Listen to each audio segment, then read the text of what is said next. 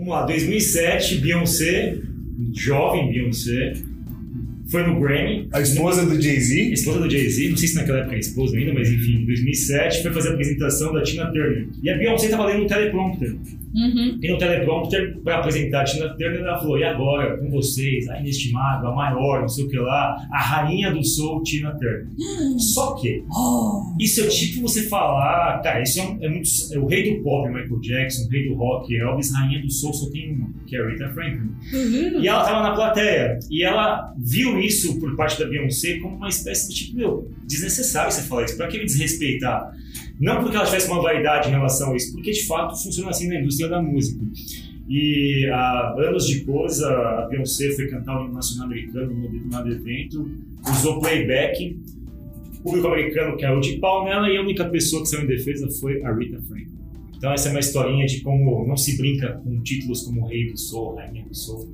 ela, E a gente considera é a rainha do rainha do soul, soul, Tina. certo? Eleita pela Rolling Stones como a maior voz feminina de todos os tempos. Se eles elegeram, quem somos nós, né? Pra discordar. quem que você tá, Camila? Quem tá atrás de você aí, te enchendo o saco? Temos na nossa mesa aqui Zacarias. Ó, Temos uma convidada especial inaugurando participações no Jukebox.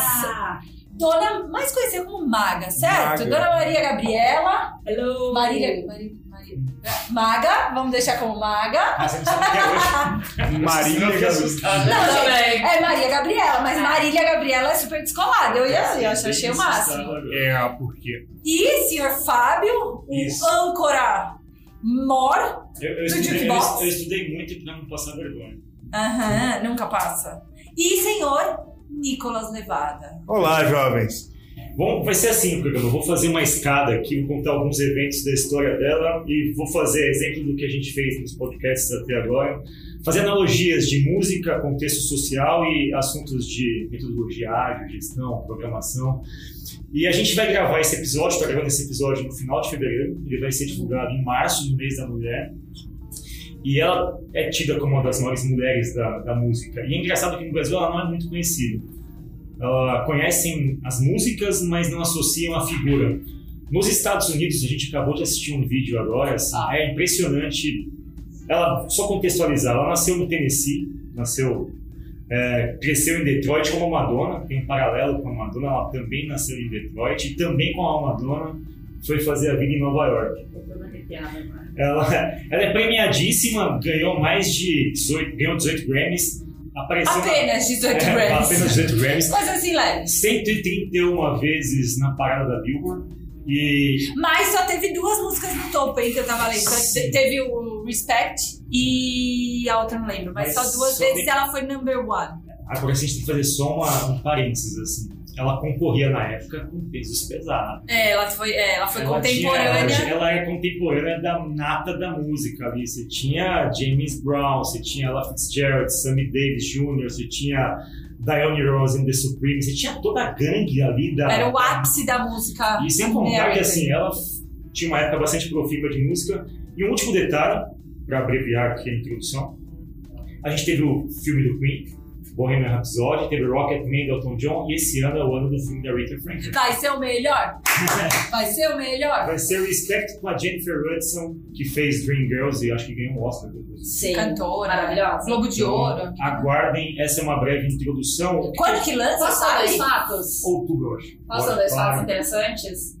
Ela hum, cantou em três. é, em inauguração de três presidentes.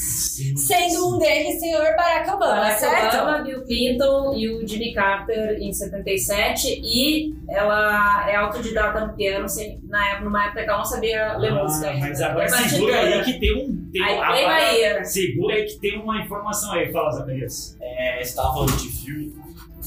E ela tem um filme já que foi lançado que é o Amazing Grace. Segura também, Zacarias. Não participou do aquecimento deles. Não estavam na coxinha, Zaca. Estão querendo queimar a pauta aqui. Não estavam na coxinha, mas tudo bem, vocês estão Tá, tamo, tamo no espírito da época. no espírito da época. Primeiro bloco, vamos falar de inteligência musical.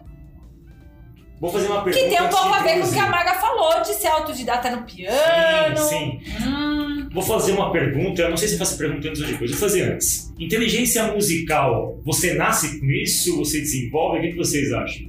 Eu acho que desenvolve.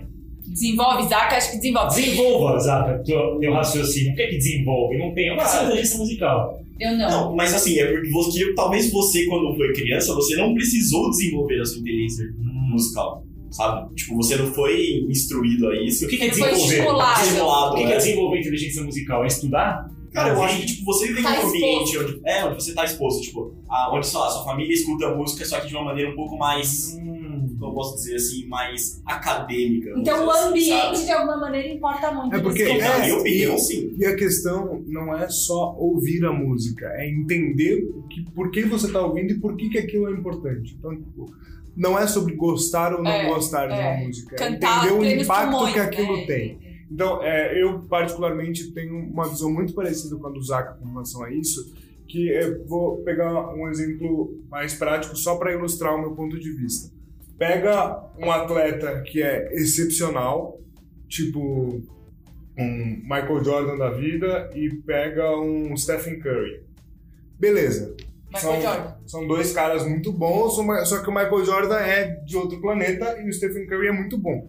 Se os dois partem do zero e treinam exatamente na mesma proporção e são estimulados de maneira igual, o Stephen Curry chega no 8 e o Michael Jordan chega no 10.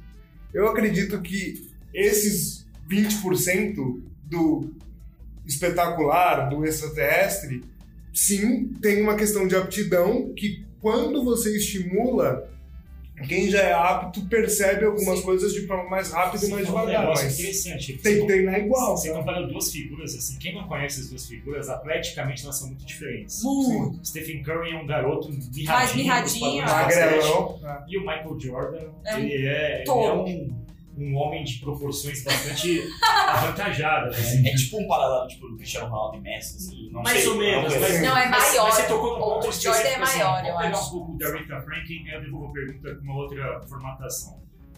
Onde ela, qual foi o contexto dela? O pai dela era um dos, era um dos principais, não era um pastor só, era um dos principais pastores batistas dos Estados Unidos. Ela cresceu dentro de uma igreja. E a igreja tem uma tradição gospel, do século XVII, das plantações de algodão.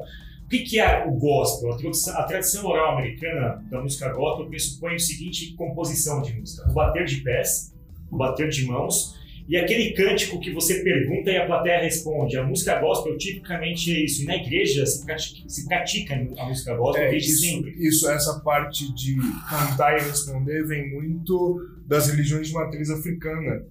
Sim. Então é, é, tem uma, um resquício do passado escravocrata que tipo, é, eles usavam esse artifício, como às vezes não tinha muito acesso ao instrumento, o cantar e responder era uma forma de preencher o espaço de som. Sensacional. O Zaka falou de Amazing Grace, certo? Sim. Amazing Grace, é, a Rita Franklin já famosa, voltou para cantar na igreja e gravar um álbum de gospel ao vivo. Tem um documentário que conta a história desse álbum. Esse é o álbum mais vendido da história, o álbum gospel mais vendido. E se você assiste o trailer, é de arrepiar. Na plateia você tem Mick Jagger, John Lennon. As pessoas Todo olham ela e chorando, falam, dá vontade cara, de chorar tipo, a, a você." sensação que as pessoas, quando a câmera pega as pessoas, fala, é tipo, elas estão vendo Deus, assim. É. E é muito impressionante, porque quando se fala de Michael Jordan, ela tinha uma condição atlética que é muito visível. Ela começava a cantar e falando, não está sendo essa voz. Ah. E a pergunta que eu faço é, ela desenvolveu inteligência musical por aptidão, mas ela desenvolveu inteligência musical num lugar que não era uma escola de música. Era Que era igreja. igreja, né? Que nos Estados Unidos tinha um apelo musical gigantesco. Levando um Da assunto gente. Sim. inclusive. Levando para nossa Sim. seara, desenvolve inteligência computacional só em escolas? Não, com certeza não. Ou, e qual que é a característica que pode associar uma coisa com a outra? O que, que é importante no processo de desenvolver uma inteligência? É o lugar? É o conforto? Talvez É. eu esteja falando abobrinha, tá? Mas eu acho que tem muito do ambiente em que a pessoa começa a desenvolver as suas habilidades cognitivas. Então, logo na tem infância, quando você é estimulado a, a- a certas coisas, eu acho que você vira uma esponja maior do que quando você é adulto. Então, idiomas, né, já estão provados que isso acontece. Eu acho que inteligência musical. Eu, por exemplo, eu, eu, eu falo um pouco para os meus pais, eu tive zero educação musical, assim, eu não sou capaz de identificar uma nota, de afinar, assim, nada. Então, talvez eu tenha algum talento, mas como eu nunca fui estimulada, Zero. Não- então eu não consegui né? desenvolver. Mas na minha, na minha percepção, a, a gente é sim impactado pelo ambiente, mas não necessariamente esse ambiente tem que ser formal. Né? Em educação a gente tem essa distinção entre ambientes formais, não formais e informais. A igreja potencialmente é um ambiente não formal, onde a gente tinha aulas de músicas, mas muitas, muito mais para elevação espiritual e, e felicidade daquela comunidade do que para formar cantores. Ela não foi fazer fa- graduação em canto lírico, Mas, sabe? cara, pegando um pouco do contexto da época, assim, a gente fala de Aretha Franklin, faz sentido contar o contexto. Ela viveu, começou a sua vida musical entre 65 e 64, e teve o, a- o ápice da vida musical dela entre 65 e 75, que coincide exatamente com o momento mais triste e recente dos Estados Unidos, que é a questão dos direitos civis americanos, a, Sim. a toda a situação que envolvia é, a aquisição de direitos iguais. E ela vivia numa situação onde existia um debate, existia é, uma conflagração, uma violência muito forte de brancos contra negros, ao ponto de. Você citou o Green Book antes de a gente começar. Ao ponto de você, ao tocar dentro de um espaço de shows, ter plateias segregadas entre brancos, brancos e negros. Não, e você, enquanto cantor, tem um banheiro que você tem que usar lá fora do espetáculo, enquanto todo o seu público que pagou pra te ver ali é, podia usar o banheiro normal e você, sendo negro, tinha que usar o banheiro dos fundos, ainda que você fosse a atração principal. assim. Fazendo um paralelo para vocês, é, dado que a situação, ela- mesmo que ela quisesse, talvez ela não tivesse espaço para aprender numa escola tradicional, porque não existiam escolas Exato. musicais para negros, ou, ou deveriam existir, mas não como existiam para brancos, imagino eu. Hoje, nessa pauta que a Mastertech tem de programação, de tentar incluir recortes vulneráveis e mulheres sobretudo, o que, que seria o paralelo? Como é que a gente atrai as pessoas para lugares onde elas se sintam confortáveis? As escolas hoje são lugares confortáveis para mulheres aprenderem programação? Hoje, com certeza não. Eu, Eu posso falar pelo meu exemplo pessoal. Eu cheguei numa universidade extremamente ríspida e desconectada do mercado de trabalho, onde eu era a única menina da minha turma. Me formo sozinha quatro anos depois, tendo que ouvir todas as piadas machistas disponíveis no mercado de trabalho. Então, a- na minha cabeça, a educação formal é, não estava preparada para receber uma força como Aretha Franklin, que era uma mulher negra, que foi mãe muito jovem. O primeiro filho da Aretha Franklin ela teve com 12 anos. Que Depois ela teve com escola, né? 15. Então, reconheçam o quanto, quantas barreiras essa mulher teve que quebrar é, para conseguir chegar e ser a rainha Ser do, né? soul, né? E- Mas eu e acho que não só a educação, acho que a educação básica também não é não é preparada, né? de- acho que a própria conversa, não, não tô nem falando de estrutura de laboratório nem nada, mas enfim, até então os modelos eles estão muito quadradinhos, estão muito fechadinhos. E a gente estava falando aqui, enfim, eu tava te ouvindo falar e me lembrei de uma situação, é, obviamente, eu sendo branco e tendo nascido na década de, década de 80 em outro contexto, é, não é muito comparável, mas por algum motivo me veio agora na cabeça uma aula de informática que eu tinha na escola quando eu tinha, sei lá, uns 11, 12 anos. E eu me lembro que o meu professor de informática tinha uma canetinha daquelas de camelô que quando virava pro lado a mulher ficava pelada e eu achava aquilo bizarro. Eu lembro disso. Lembra? Lembro. Então eu acho que, tipo assim, e ele, enfim, ele era um esquisitinho e tal, nunca fez nada, mas, cara, não era uma pessoa que eu perguntava muita coisa. E tudo que eu tinha que fazer nessa época era, tinha um joguinho numa tartaruga que ia pra um lado e pro outro, mas eu me lembro que eu, eu tava ali, mas não tava ali, porque eu achava aquilo muito bizarro. É. Eu nunca me conectei nessa época. É a questão do estímulo, né? Talvez é, você tivesse entendeu? um professor que te fizesse sentir confortável naquele É ambiente, sua relação com tecnologia Nossa, seria diferente. era- Mas fazendo um gancho, voltando ao, ao lance, assim, então, bom, ela desenvolveu inteligência musical por aptidão, por estar no espaço correto. Talvez a Camila seja até um bom exemplo, porque a Camila também é filha de um pai de tecnologia e ela se desenvolveu muito por conta da Sim. tecnologia estar na casa dela. Super. Mas, obviamente, isso é uma realidade sua e da Rita Franklin. E as pessoas que não têm essa realidade? É. onde elas devem buscar? Porque eu imagino o seguinte, sei lá, não imagino nada, mas o que, que uma garota hoje que quer aprender tecnologia, pensando isso que a Mara disse, trazendo a realidade que você expôs, onde ela vai achar um conforto hoje? Não é qual que é a igreja É, da é. tecnologia hoje? Eu acho que hoje é a gente tentar usar a internet para fins de fato educacionais. Assim, hoje a gente consegue, e desculpa usar esses termos, mas a gente pode se esconder atrás de um username ou de um avatar. E eu conheço infinitas meninas que colaboraram com software livre, que viraram gamers absurdas e tiveram que se esconder atrás de usuários de meninos. Para tentar evitar preconceito. Então, acho que a igreja que a Aretha Franklin tinha é hoje a nossa internet, esses ambientes, né? Hoje a Maga pode, não me deixa mentir, hoje é muito mais fácil, e talvez eu seja julgada por essa frase, mas hoje é muito mais fácil achar um grupo de afinidade feminista, por exemplo, com qualquer. Eu acho um grupo para me vincular de mulheres e me fortalecer na internet muito mais facilmente do que antes. Ah. Não existia grupo de, por exemplo, mães, de programadoras mães. Hoje você acha qualquer conotação possível.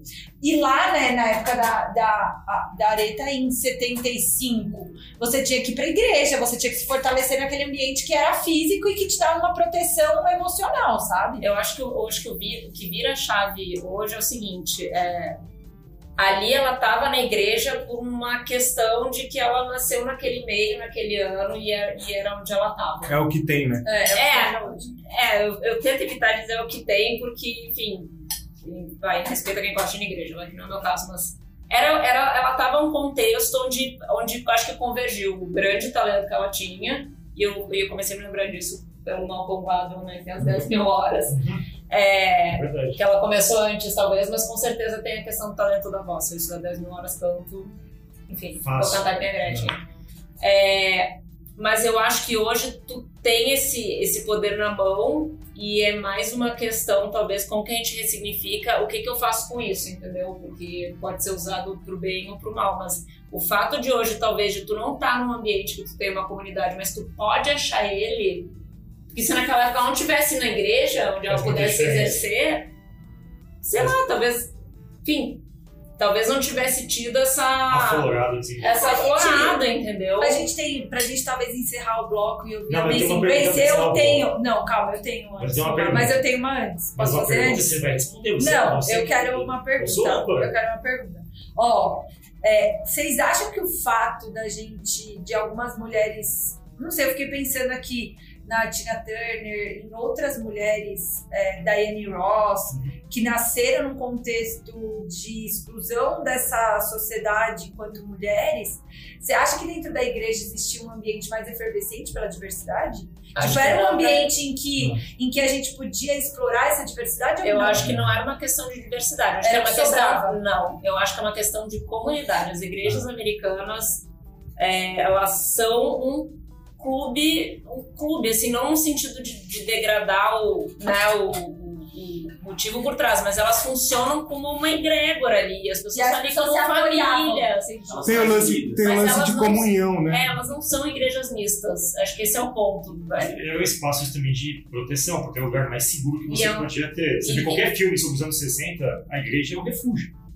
É, não, e é o espaço de que, que tu tá ali na tua cultura, apesar de que, enfim, o cristian- cristianismo acho que é muito recente, é, enfim, é uma, uma questão de colonização é, para os africanos e tal, que tinham outras, outras crenças antes, antes de, de serem invadidos, mas é onde tu consegue te manifestar na tua plenitude sem, sei lá, ter medo de que tu não vai poder sentar onde tu quer sentar, falar o que tu quer falar, que tu, tu- em teoria tu tá em segurança, tu não vai tomar um tapa ali porque tu nasceu de uma cor ou de outra cor, entendeu? Então ela acho que ela é funciona muito mais como um, um ambiente seguro nesse sentido e um catalisador das pessoas, mas não, não no sentido de diversidade, sim no sentido de comunidade daquela comunidade. Tem uma questão que vocês falaram de igreja, eu vou puxar só esse assunto pra gente pro final do bloco. Tem um documentário na Netflix chamado As Duas Mortes de Sam Cooke. Sam Cooke é o principal ídolo da Rita Franklin. Mentira. É, e ele era, mantidas as devidas proporções, a versão masculina dela. Ele era o principal Mas expoente eles são daquela... contemporâneos? Ele, ele, ele, ele, na verdade, ele morreu com 33, 34 anos, um pouco no começo da carreira dela. Mas qual que é a história do Sam Cooke? Conta isso no documentário. É, tanto ele como Martin Luther King, Muhammad Ali, Malcolm X, eles é, formavam um grupo de negros influentes e Malcolm X se converteu ao Islã e o islamismo se tornou algo muito forte dentro das igrejas americanas, não no sentido do que a gente conhece hoje, mas como uma para desenvolver a individualidade das pessoas, o modo de pensar. Tinha muita conexão entre o que o Islã pregava e o que as pessoas entendiam como uma liberdade individual. E em dado momento, o governo americano começou a compreender que as igrejas eram espaços que estavam começando a desenvolver um tipo de liberdade intelectual perigoso justamente por causa disso. Então, se você pega, tem outro documentário do Malcolm X, agora que 24 capítulos, da perseguição que essas pessoas seguiam porque elas começavam a representar um jeito de pensar diferente. Sobretudo porque a igreja dava essa capacidade, a igreja formava a pessoa musicalmente, no caso dela, mas não só isso, tinha uma formação intelectual ali da pessoa meio que se, se situar no espaço e começar a ter clareza para combater o status quo, que é basicamente o que o reverendo Martin Luther King fazia. E não à toa a Rita Franklin acompanhava Martin Luther King nas caravanas dele, cantava, fazia shows, arrecadava dinheiro e pagava a folha de pagamento de todo mundo que estava na, na, na caravana. Essa é uma história bem bonita dela.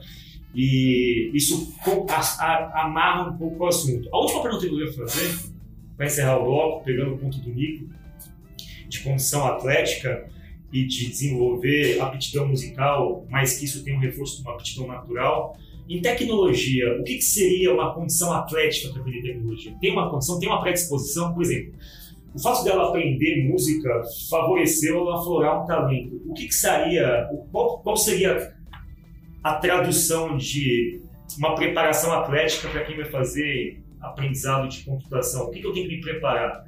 É leitura? É repertório? É convívio social? Lógica, talvez. Lógica. O que, que você acha, cara?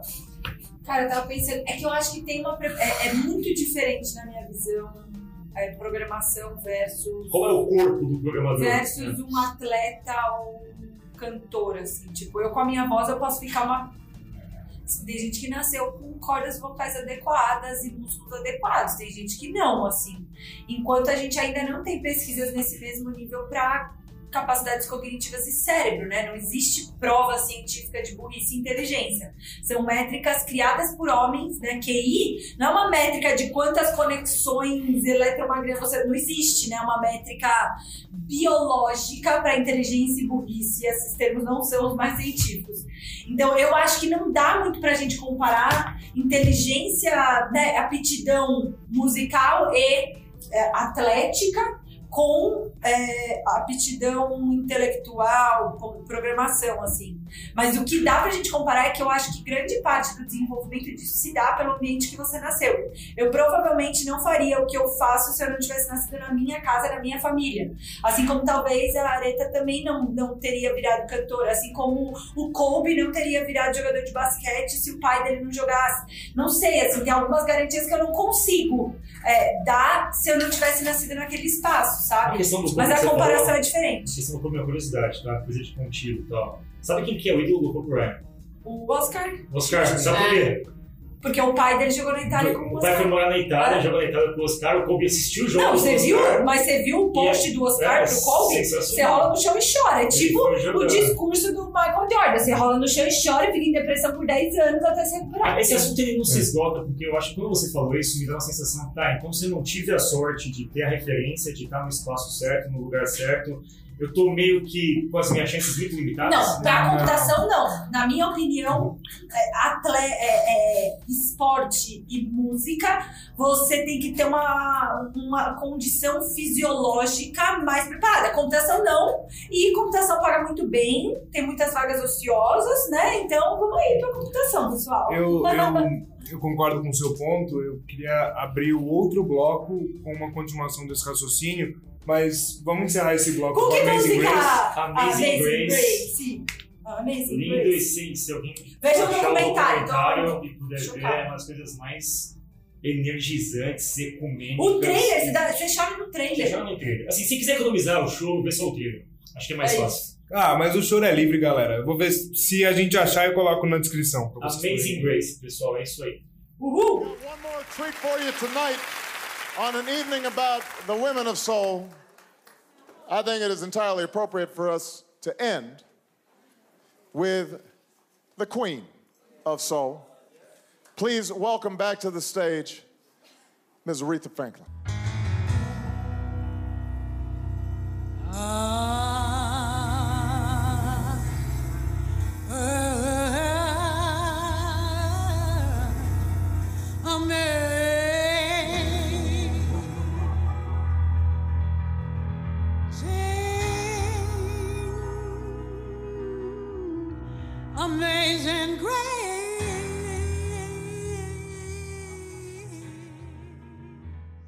Bom, para voltar no ponto que a gente estava discutindo no final do bloco passado, é, você acha que, beleza, não nascemos em um ambiente apto. Você não acha que quem nasceu e quem tem predisposição poderia meio que descer e falar: vem cá, deixa eu te explicar por que isso aqui é importante. Por que, por que Careta Franklin é importante? Por que, que ela é foda? Toma, escuta aqui. Quem tem aptidão para uma coisa não deveria semear isso, entre aspas? Porque eu acho muita petulância a galera falar: não, ó, eu tenho aptidão, eu tive oportunidade, então eu sou bom, e se você não É. tem isso, tipo, foda-se. usufruir desse poder sozinho, né? Eu concordo que sim, deveria, e a Aretha Franklin fez isso, né? O Fábio vai fazer uma introdução desse bloco, mas é, a Aretha nunca mediu esforços para lutar pela causa racial nos Estados Unidos. E ela sempre se posicionou como uma liderança é, nessa discussão. Então, a gente tem um nome né, teórico dentro do feminismo que a gente chama de role model, que a gente conseguiu ir mudando as fases do feminismo através da criação de role models. Então, a Madonna foi um role model forte para o feminismo, de libertação sexual das mulheres.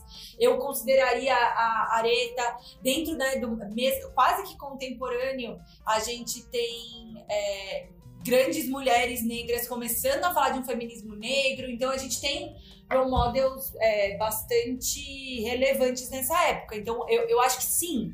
É, poder contar com esses exemplos de pessoas parecidas com a gente, que tem um lugar de fala parecido com a gente, é essencial para a gente quebrar algumas barreiras. A gente cansa de receber aqui no Mastertech, por exemplo, é, é, depoimentos de meninas que reconheceram que elas podiam aprender a programar. Assim, na Estação Hack, a gente tem, sei lá, Aninha, Diandra, que participaram de programas e que reconheceram que podiam ser mulheres em tecnologia por, por, por verem exemplos, sabe? Esse é um Então, concordo. delicado, porque.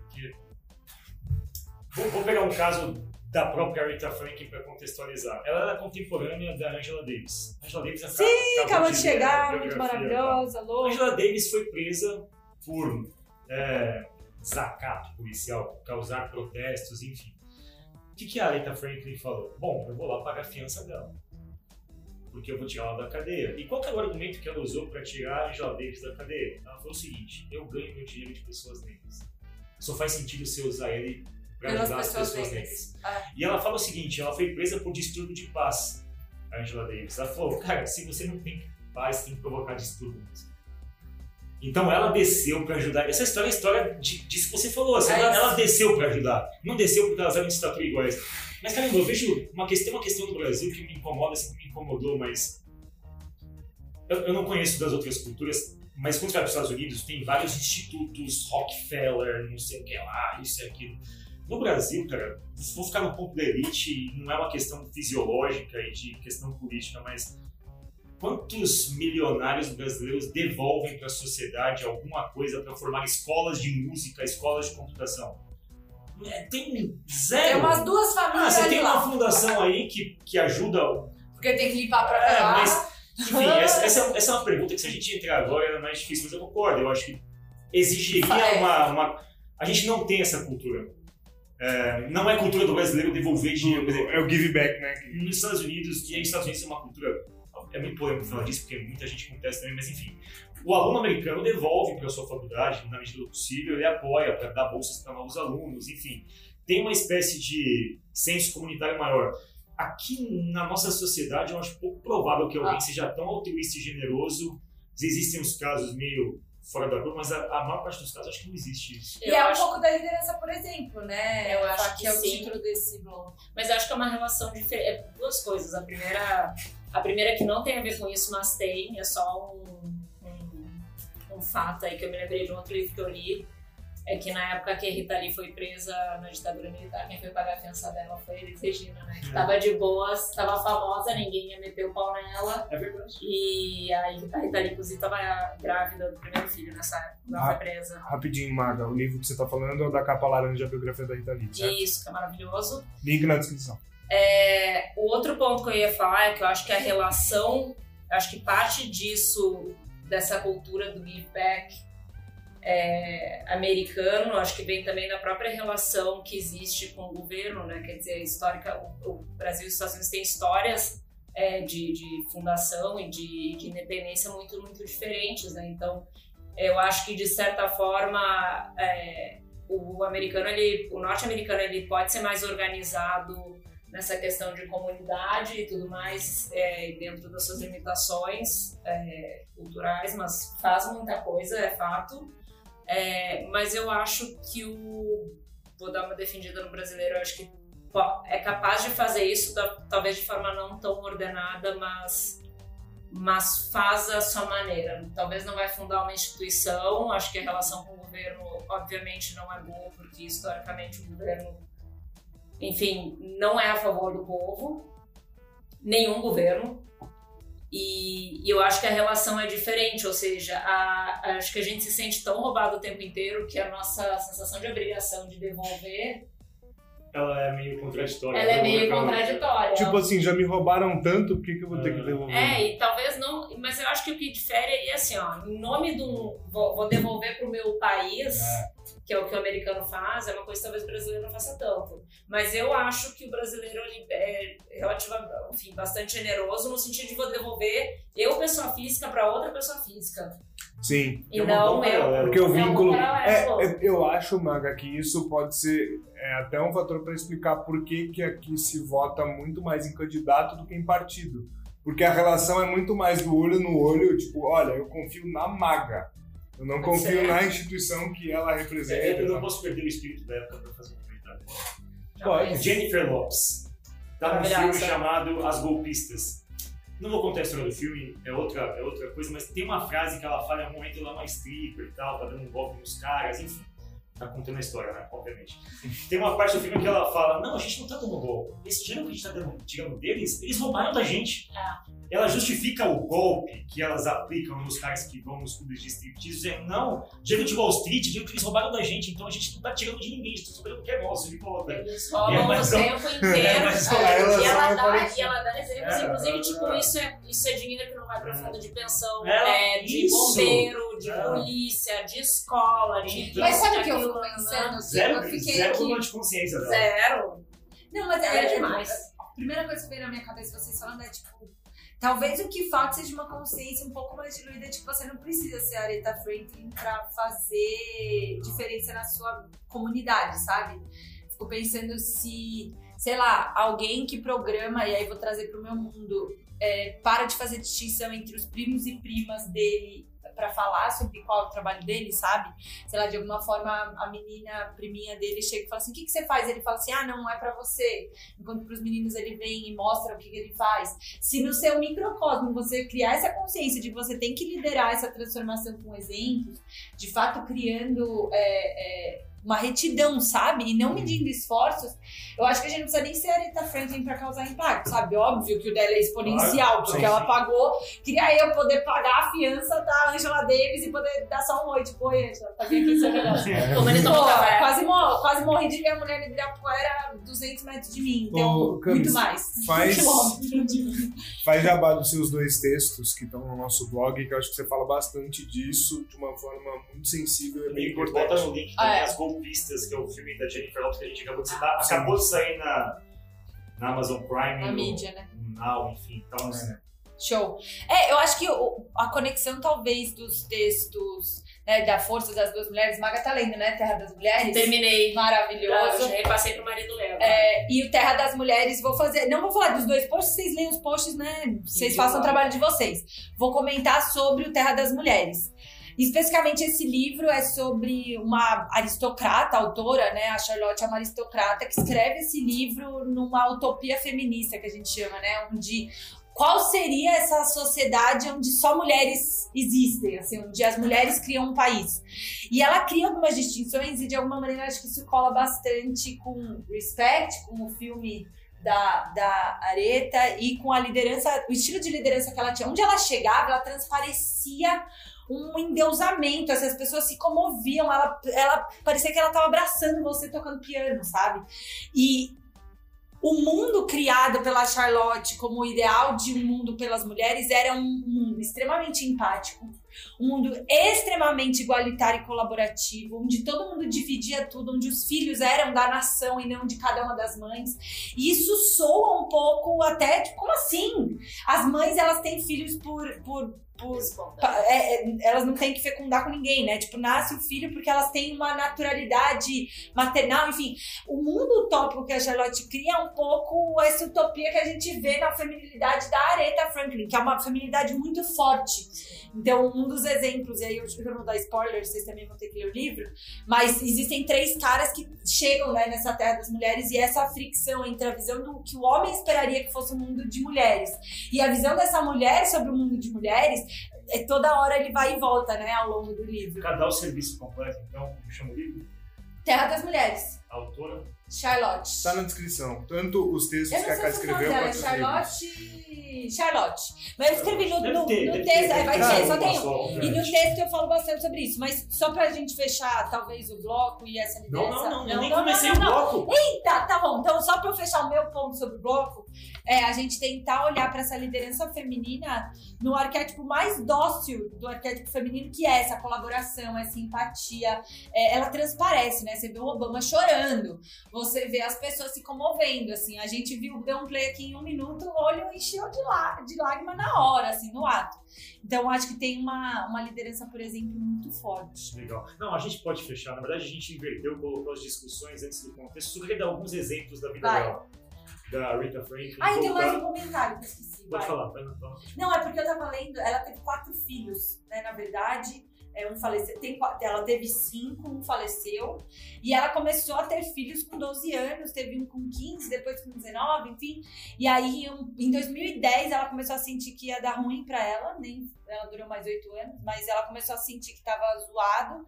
É, ela teve alguns cânceres e tal, ela se ferrou bem nisso, acabou morrendo por câncer, câncer de pâncreas, mas ela deixa um testamento. Então, no testamento, ela em nenhum momento é, fala sobre nada além da dos filhos, quem quer cuidar dos filhos dela. Então ela deixa missões para os filhos, entre os filhos se cuidarem, ela faz a divisão dos valores, ela meio que manda o que, que vai acontecer depois que ela morrer, como que os filhos vão se cuidar, sabe? E você começa a ler o testamento e é muito louco, porque, de novo, ela tá. Que, mano, perceba que esse veio à tona isso depois que ela tava morta num caixão, certo? É, ela conseguiu criar a percepção de como esse movimento devia ser, ser feito depois, sabe, dela. Então, Você diria que sei. a Rita Franklin, ela trazendo para a metodologia ágil, deixou um backlog pronto? Deixou um backlog Deixou. pronto para os filhos em forma de testamento.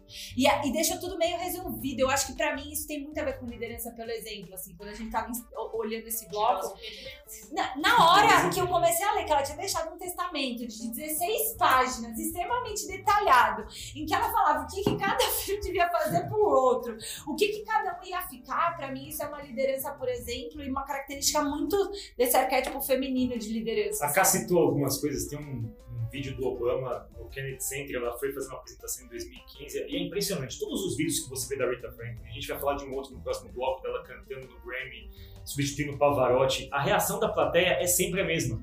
É um misto de incredulidade, de santidade, de caramba, o que tá acontecendo, enfim. Mas só para dar um contexto, porque a gente está falando de liderança, por exemplo, de empatia, que são coisas que é, na nossa cultura de trabalho na Mastertech, a gente trabalha muito isso. A gente vai nas empresas hoje, o que, que os funcionários mais reputam como sendo o principal problema dentro de uma empresa que quer mudar de cultura? Elas querem que os líderes deem exemplos. Não basta participar, você tem que participar de verdade, tem que estar na mesa, tem que discutir, tem que. As suas atitudes têm que ser muito sensíveis às coisas que estão acontecendo, porque elas representam o que você quer que aconteça. Então, liderança, por exemplo, na cultura ágil é quase como se fosse um mandamento. Ah. A empatia, não preciso nem dizer, a empatia com o cliente, a empatia com o time de trabalho. E, onde que entra empatia na Rita Franklin especificamente? É, quando você pega e começa a ler sobre a história dela, o, pouco que eu li, eu li artigos póstumos, eu li perfis. O que fala que é muito impactante nela, para quem é da cultura e quem acompanha ela há muito tempo, é que quando ela canta, você percebe que aquilo é de verdade. Porque ela canta coisas que ela viveu e participa. Ela canta sobre direitos civis, ela participa dos direitos civis.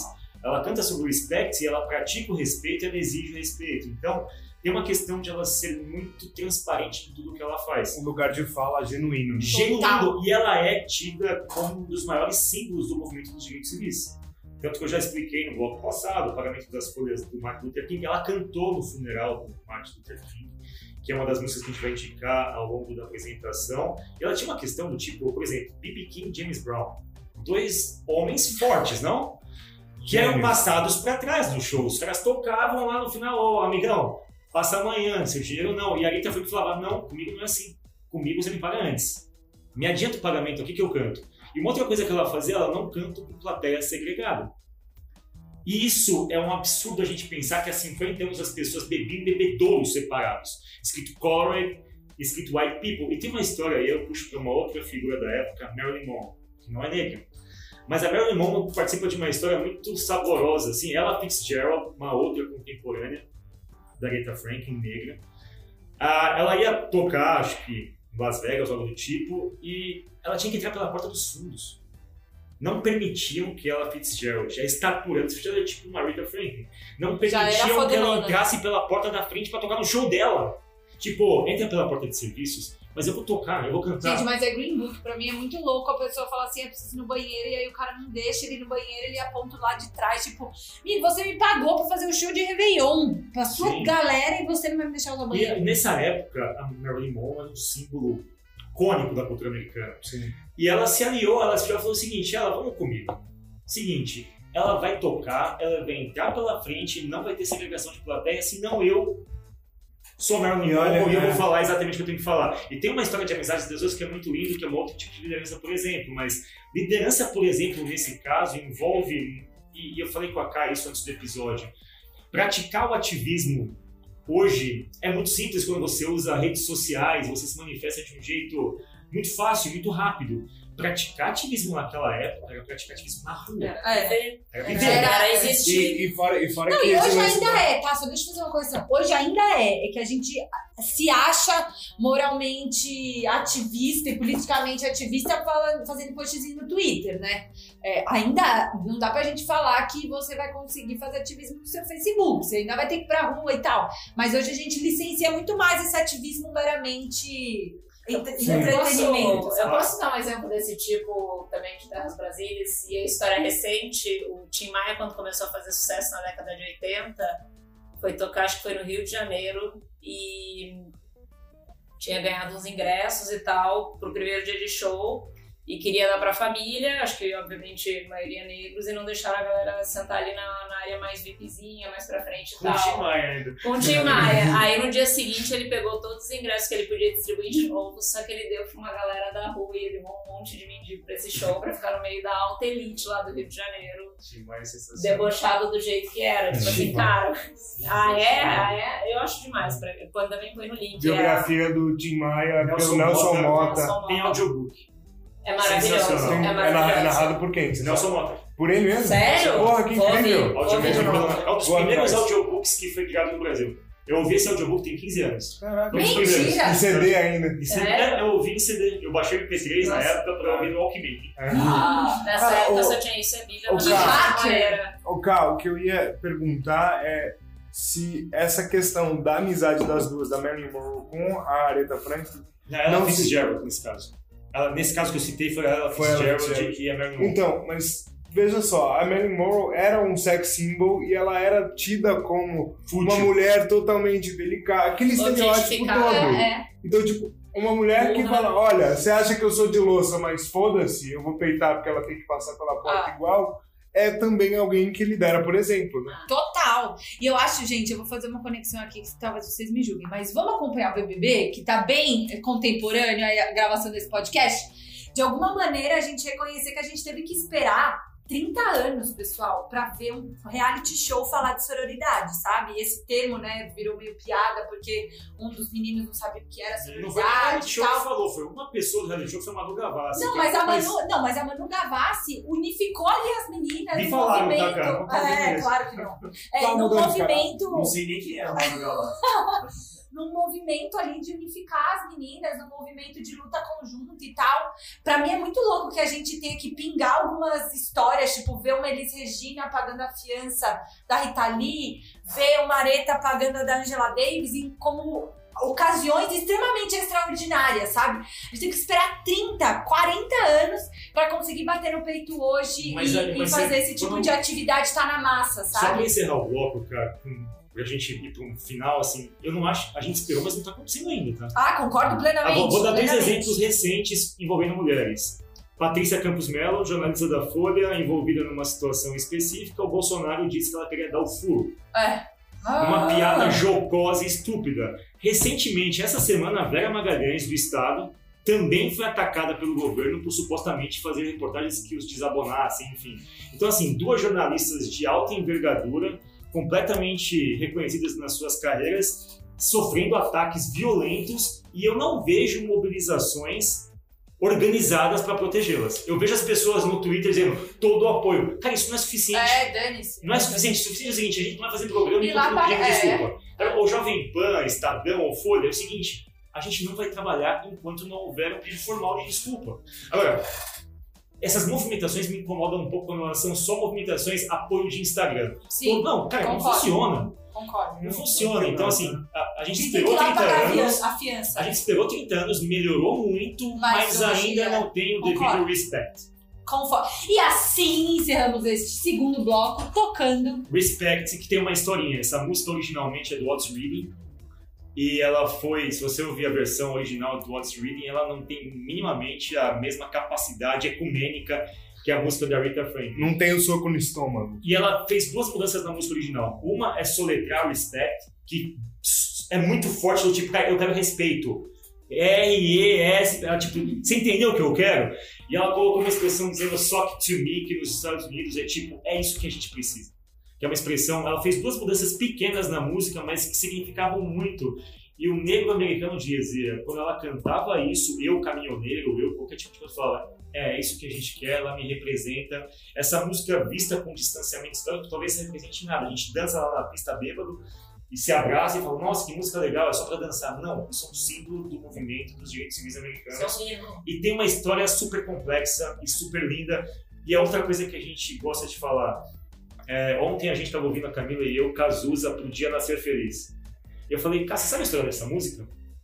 Aí eu falei, essa história dessa música é muito forte, que ela foi cantada no Rock in Rio pelo Barão Vermelho um dia antes da primeira eleição das do Brasil sair de 20 anos de ditadura. Você imagina o Cazuza, homossexual, assumido num palco com 200 mil pessoas, pra essa galera esperta pra amanhã a gente acordar pro dia nascer feliz. Quando você ouve pro dia nascer feliz, hoje o pessoal fala, não gosto de Cazuza.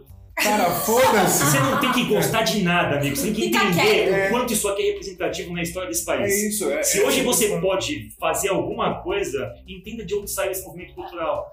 Então, assim, a gente não precisa entender ou gostar das coisas, mas. Não precisa gostar das coisas, mas entender. É, você precisa gostar de Entender. som pra entender o A gente tamanho entender. da areta. Então, né? pro dia nascer feliz e respect, pode ser? É, sim, Eba! só vou pedir licença pra colocar as duas versões de Respect e depois o Diana Ser Feliz. A versão ao vivo do Rock in Rio. Sim, de 85. Um discurso do Cazuza pro final. Yes.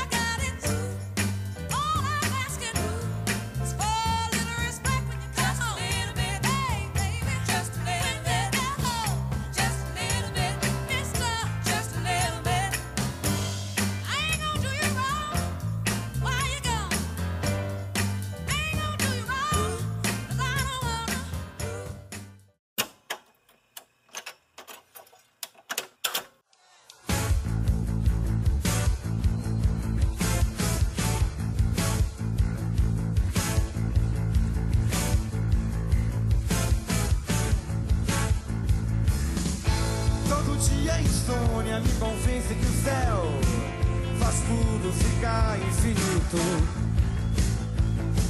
E que a solidão é pretensão de quem fica escondido fazendo fita.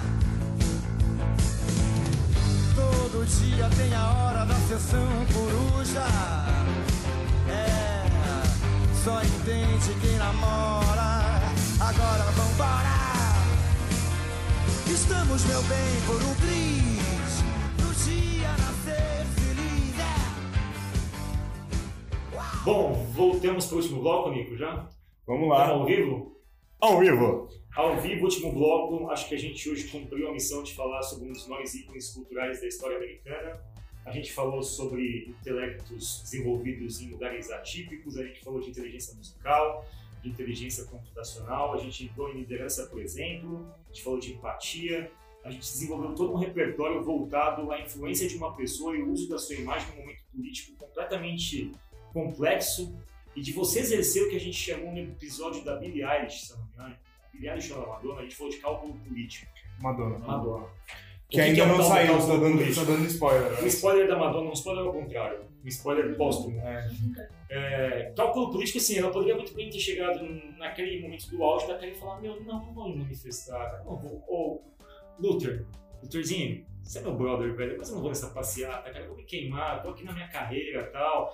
Pô, aparecer com você no palco, você tá tudo aí fudido nesse negócio, a polícia quer te matar tal. Não, minhas vidas vão acabar, tô de boa aqui, me deixa de lado, vai lá, te apoio, mas ó.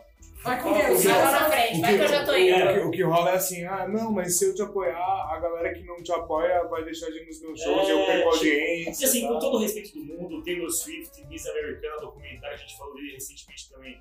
Pô, super doce ela, ela se posicionou, super válido. Só que assim, se posicionou pelo Instagram cagando nas calças. E, e isso é literalmente o que É? Ela, no filme, ela se posiciona, faz um post no Instagram contra o Trump, ela aperta o Enter e ela E começa a se desesperar, entra em pânico. Eu falei, caramba, Miss America, É, certo? é Miss é. Americana? É, Miss Americana, eu acho, é o documentário da Taylor Swift, super bom, ela é super consciente politicamente, mas são momentos distintos. O que a gente acabou de ouvir, Respect, é o hino de uma época. E para encerrar esse bloco e fazer alguns outros paralelos, é, vou citar um caso recente, recente não, na história recente. 98, a Rita Franklin vai pro Grammy. E Pavarotti está escalado. Quem que é o Pavarotti, Nico?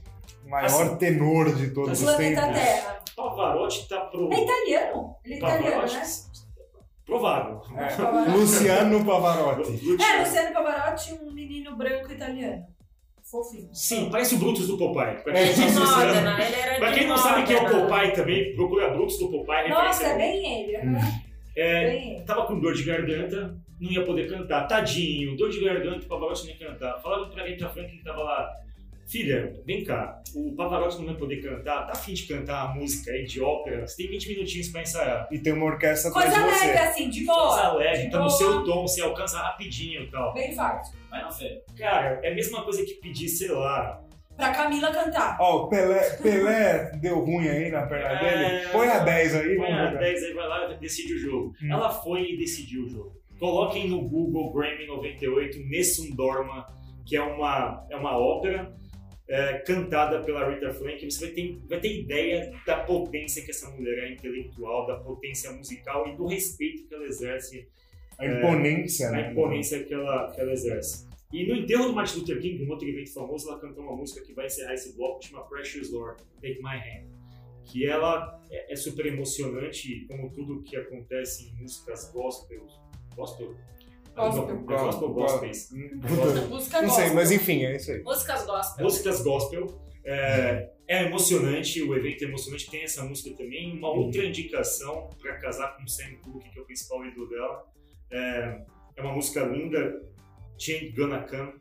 É, o Sam Cooke cantou essa música, ele falou: as mudanças vão vir. E ele especificamente morreu sem ver as mudanças chegarem. E a Rita Franklin também morreu no princípio das mudanças chegarem, embora a Camila tenha dito aqui no último bloco que a gente tem uma, uma situação muito favorável, e é verdade. Mas eu queria encerrar esse bloco com reflexões sobre como é que a gente traz essa discussão para o ambiente nosso, de vida no mundo de tecnologia, como é que a gente simboliza hoje quais são as principais situações que a gente precisaria cuidar para que a gente tenha um ambiente que daqui 10 anos a gente olha para trás e fala, caramba, faz sentido, as mudanças de fato vieram, os ambientes hoje são mais seguros, é possível que a gente coloque mulheres em todos os assuntos, principalmente é, em todas as discussões sociais, e de fato isso vai ser mais natural do que sempre foi. Queria encerrar esse bloco com essa reflexão, essas últimas mensagens. O que vocês acham que daqui 10 anos a gente pode discutir olhando para trás? Isso está mudando, isso mudou. E essa é a pedra que foi colocada em 2020 para favorecer isso. É, eu acho que tem uma coisa que, que eu fiquei pensando aqui, que é a questão do ambiente. Né? A gente falou um pouco da influência de família e tudo mais. É, e eu acho que cada vez mais as famílias estão mudando, estão mudando de tamanho, estão mudando de formato, estão mudando de fluência, enfim, de fluidez e tudo mais. E eu acho que um cuidado que a gente pode ter, uma grande contribuição, é não restringir ou não pesar no ambiente da família. Então, cara, se tu tá num ambiente que tu pode fomentar alguma coisa boa, é, abrir espaço, abrir caminho para alguém que não é da tua família, enfim, que o faça, porque as famílias, elas não são mais né, aquelas coisas enormes com 50 mil irmãos, primos, etc. Onde tu vai ter um milhão de influências. As tuas influências hoje talvez sejam mais externas, sejam dos amigos, sejam da escola, as pessoas vão para a escola cada vez mais cedo e ficam cada vez mais tempo. Então não vai dar para pesar tudo no pai, na mãe, no tio, na tia. Sim, e, é e- isso, e- e mesmo assim, é, eu vou dar um exemplo bem pessoal aqui para ilustrar esse ponto que a Maga levantou, que eu concordo mil por cento. É, eu sou filho único e meu pai não fez faculdade, ele trabalhou desde os, sei lá, oito, nove anos que ele aprendeu a costurar com a minha avó na casa dela. Tem até boneco que ele fez roupa lá em casa, eu tenho guardado nas minhas coisas e a minha mãe fez faculdade. Então, em casa tem essa essa dicotomia, assim, minha mãe ter educação formal e meu pai ter sido criado na rua e pela galera. Toda a educação formal que eu tive veio da minha mãe, mas o meu repertório, a parte de ter ouvido música desde muito cedo, ter visto filme, ter bebido de outras fontes, Bebido? De outras fontes. também, meu, primeira, primeira pessoa que me deu bebida foi meu pai. É, veio, ve- veio justamente disso. Então, às vezes, a gente fica, a gente para de olhar para dentro de casa achando que as melhores referências só estão fora porque elas vêm dos lugares mais padronizados, assim. Então, pô, esse cara aqui tem formação, esse cara aqui tem escola, então eu vou ouvir dele. Às vezes, é, a gente se fecha um pouco para o que tem na, pra gente, sabe, disponível. Deixa eu fazer uma provocaçãozinha aqui, deixa eu ver se eu entendi. Esse é um resgate da tradicional família brasileira. Não, eu queria. Eu acho que não. Na minha cabeça tem um pouco a ver com É. a gente tentar resgatar essa. E aí, vou falar um negócio polêmico. Mas tentar resgatar esses ambientes em que você pode ser você, sabe? Tentar achar qual é a sua galera. Por muito tempo a gente vem de movimentos muito estigmatizados, né? Tipo, então, no início, eu lembro quando eu tava na escola, era um movimento emo, aí teve punk, rock, ah, de ter que encaixar num grupo, de ter que criar um estereótipo. Hoje eu não acho que é por aí, né? A, a noção de tribo é essa comunidade que te fortalece, que você gosta de trocar ideia e que, cara, é sei fluida, lá, né? o Fábio e o Zaka estão com, né? O Zaka tá com camiseta de rock, eu não escuto rock, mas claramente a gente formou uma tribo aqui no Mastertech que troca referências todos os dias e a gente se escuta é, respeitando as diversidades. É, a Maga a gente troca sobre outras referências, o Nico outras.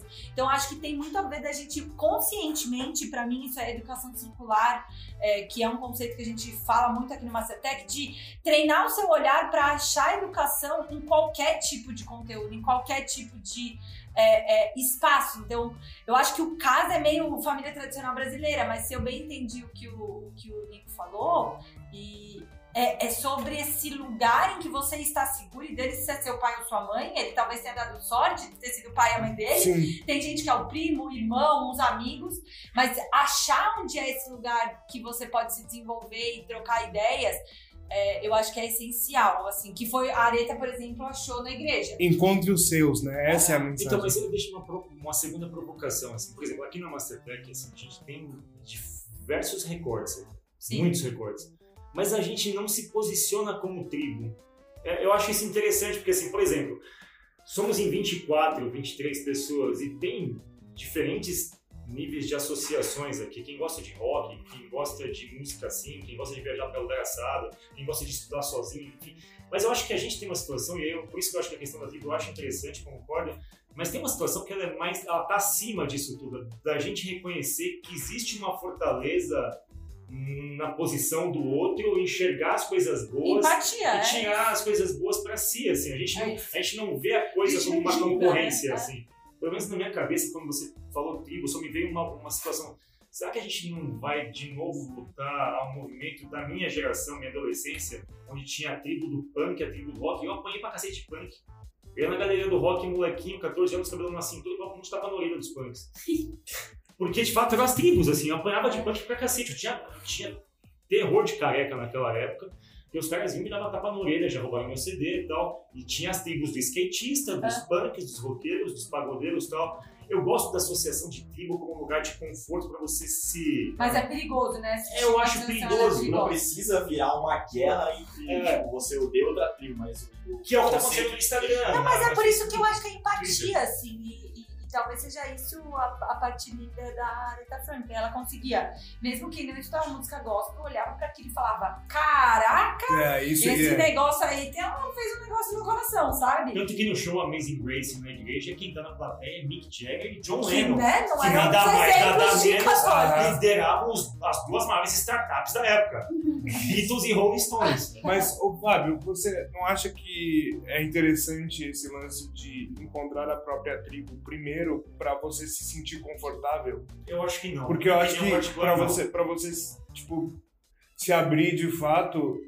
não é legal você fazer isso num ambiente que não te deixa confortável e você se sente vulnerável. Mas eu Você- acho que isso vai. isso- não, eu acho que não tem resposta a isso. Eu acho que isso depende do teu momento e do teu ambiente e ponto. Assim, eu acho que eu, é- meio louco, assim, quando eu tava. Minha vida pregressa da Mastertech, que eu sempre, enfim, trabalhei em empresas legais e com pessoas legais. Ah, e aqui não é legal. Aqui é mais ou menos.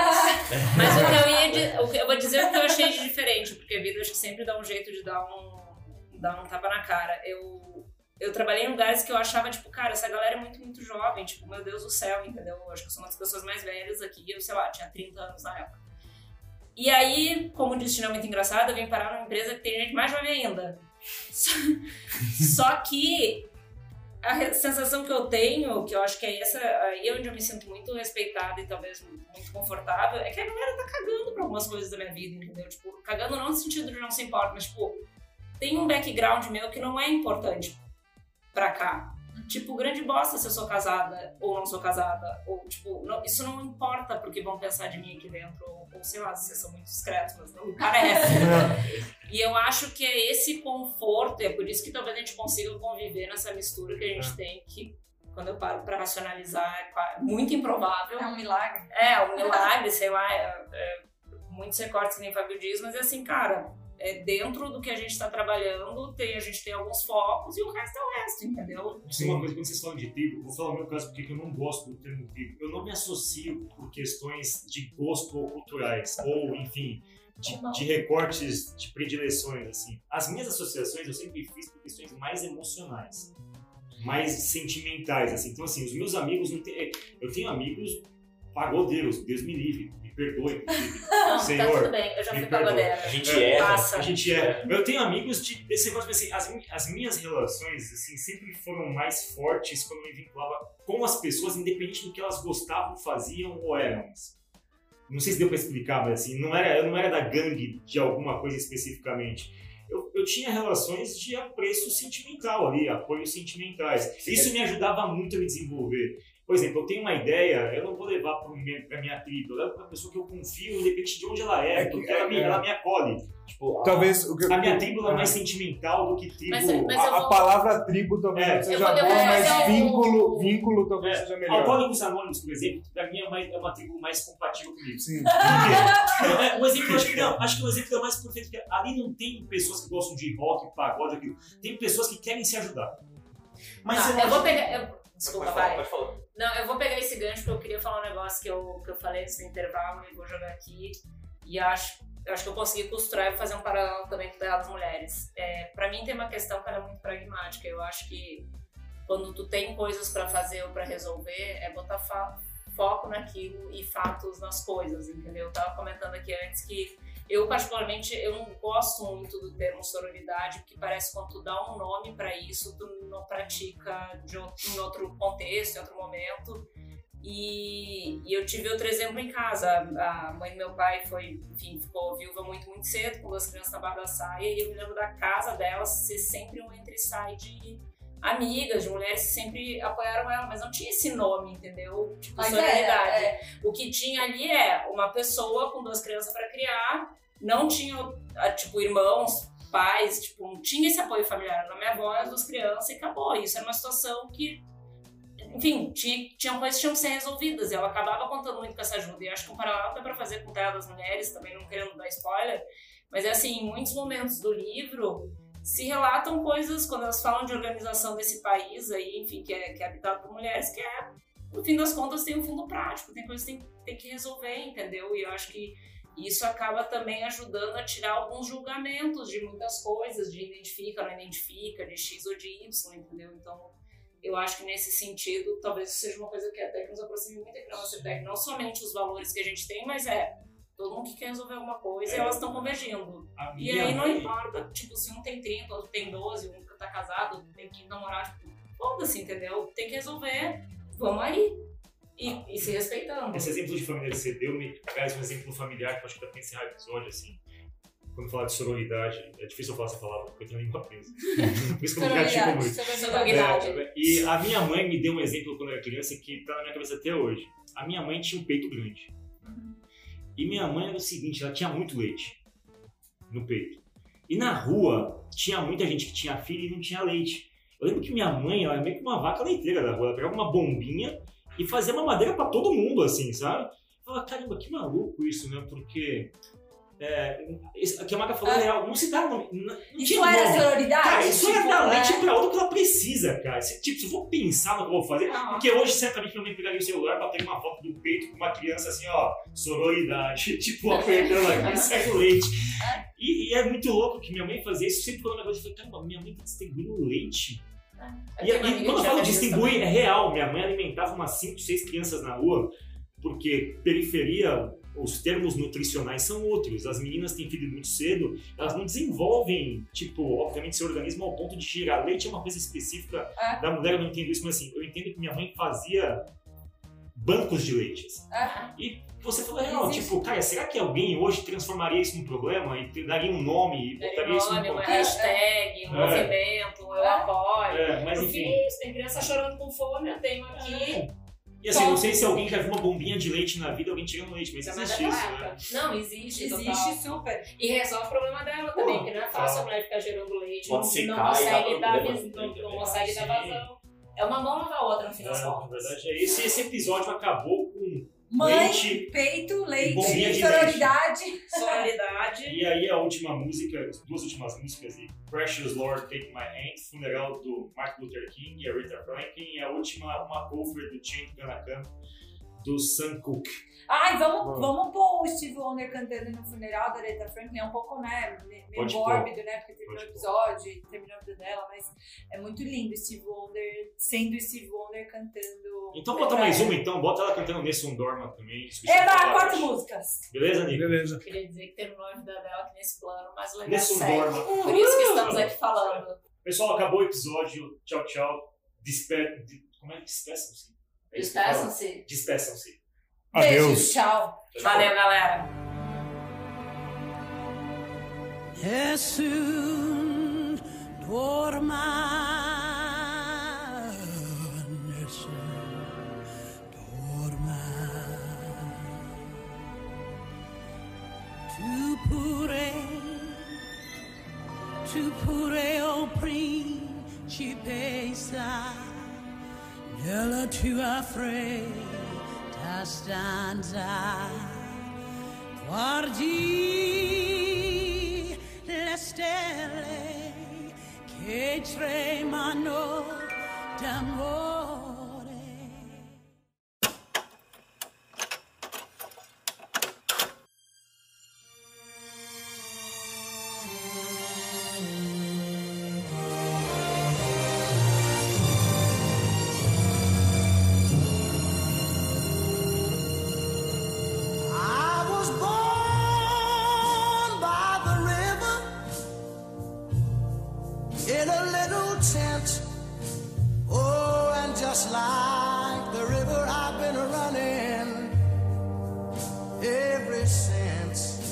It's been a long, a long time coming, but I know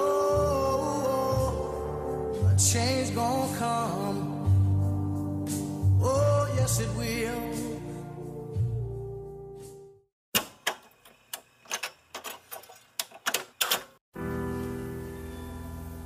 When you're down trouble.